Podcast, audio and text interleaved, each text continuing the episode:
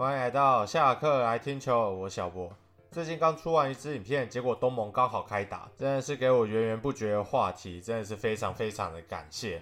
但是这阵子 Steam 刚好在秋季特价，我昨天买一块打六，晚上七点多载好，现在是十一月二十七号的晚上十点。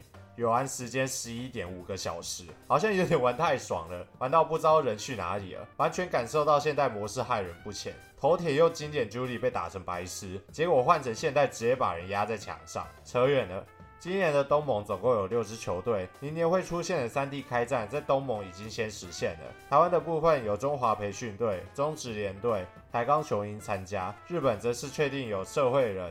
日职红白队，红队是以羊年，特别是以软银为主；白队则是以央年，以明年确定会来台湾交流的巨人为主。那事不宜迟，马上来看到第一场比赛，是中华培训队对上日职红在斗六比赛。日子红这边是派出了软银的玉成选手锦旗灿志郎，是投五局被打三支安打，三个四坏球，六个三振，一个十分。中职培训队这边则是派出了台电的郭定宏，是投三分之二局投不完五局被打两支安打，三个四坏球，一个死球，一个爆头。一个犯规失了五分，后续上场来自全月的刘世宇，刚开始就一个四坏球，一个死球，再送了两分。日职红第一局就拿下五分，奠定胜机。中场日职红以八比一击败了中华培训队。那日职红里面有一个非常特别的选手，叫伊希内伊粗啊，去年软银的第一指名，今年才十九岁，父母是奈及利亚人，在日本长大，在日本是很少数的一个案例。第一指名的身份也让人很期待，他未来在职棒可以打出什么样的成绩。再来是看到第二场是台钢雄鹰对上日本社会人在洲际的比赛，日本社会人这边是派出了来自 TDK 的佐藤雅莲，是主投五局被打一支安打，五个三振零失分。台钢这边呢，则是他们的测试洋将霍斯，那霍斯呢，他是美国人，之前在独立联盟打球，去年在墨尔本王牌队效力，是投了四局被打八支安打，一个四坏球，两个三振一失分。那社会人呢？本场是狂打的二十一支安打，台钢本场没有一个投手可以投出干净的半局，打线则是到最后两局才苏醒。MVP 是来自日本通諭的天田真海，本场是四支四，上垒率一百趴。最后社会人是以九比四击败台钢雄鹰。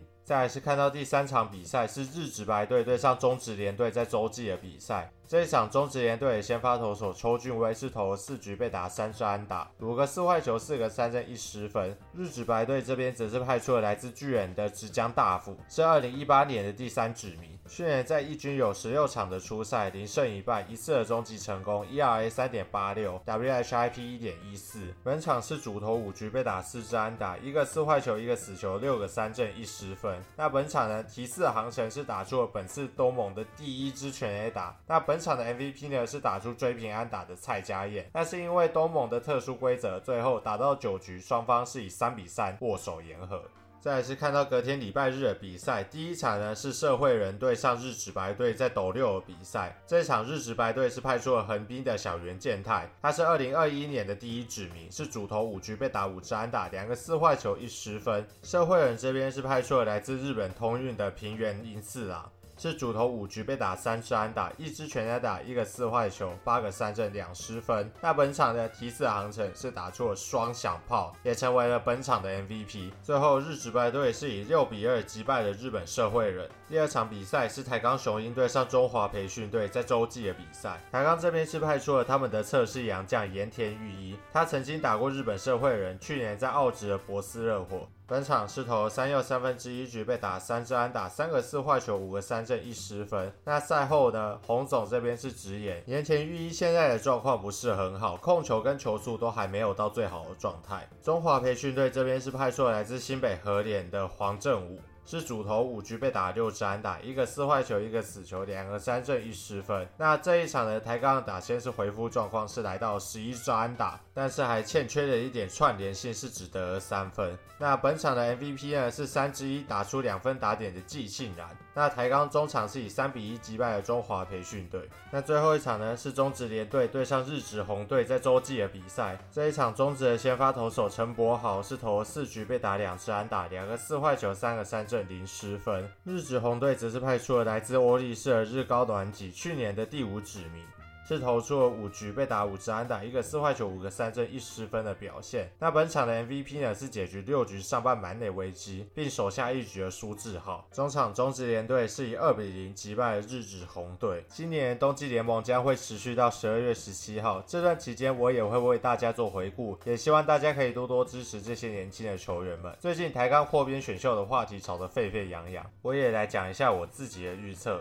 味全的话，我认为是吴俊杰。龙王，我认为不可能不保。吴俊杰是年轻有潜力的先发投手，味全要保的人可能会有点多，吴俊杰有可能会掉出来，所以我认为只要吴俊杰掉出来的话，台钢应该是要选的。那富邦这边的话，我会更偏向郭俊麟，虽然他的伤病史非常的丰富，而且这几年的成绩也不怎么样。但是他可以作为先发，也可以当做后援，拿来当吃局数的投手已经非常够用了。红一的话，我认为有可能是江承燕或郭富林，一个是有多年一军经验的先发，一个是有经验的长打者。共通点是这两人这几年的出赛数少，有可能不会被保。拿哪个我觉得都不错。乐天的话，我认为林泓育高几率是会被保的。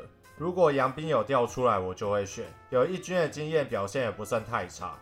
兄弟的话，陈文杰或曾颂恩，如果一个出来的就一定会选，主要是因为兄弟的外野手竞争真的太激烈了，有太多年轻人要冒出头，他们两个年纪刚好都有点不上不下，如果刚好调出来的话，台钢就可以拿来补外野火力跟深度。以上是我的分析，我要回去打快打了，我们下个礼拜的回顾再见了，拜拜。